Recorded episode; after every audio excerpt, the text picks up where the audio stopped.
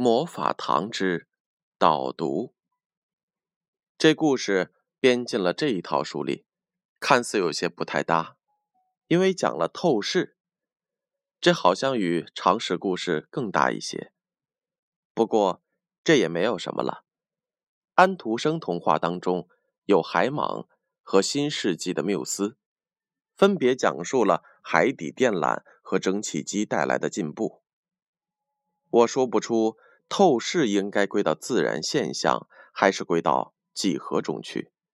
但透视现象就在我们身边，一睁眼就可以看到它，所以习以为常，谁也不去留意它。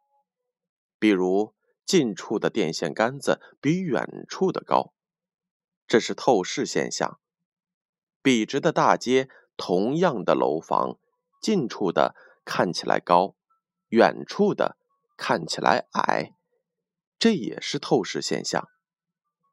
家里的窗子能装进太阳和月亮，这还是透视现象。远处的老爸看起来很小，这更是透视造成的。据我看来，王先生是拿透视来说事儿，以此营造一个诙谐的亲情故事。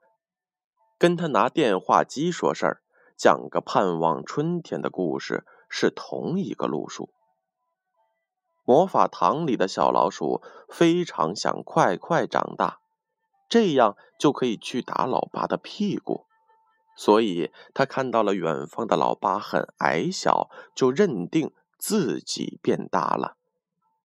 真是想到好事儿，好事儿就来了。从心理角度来看。小老鼠想通过魔法糖把自己变大，这其实是它的积极生活态度。它这样积极的动脑筋，总比消极的躲在角落里悄悄哭好啊！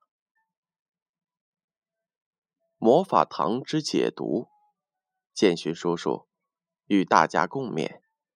让我们一起热爱绘本，热爱思索，热爱阅读吧。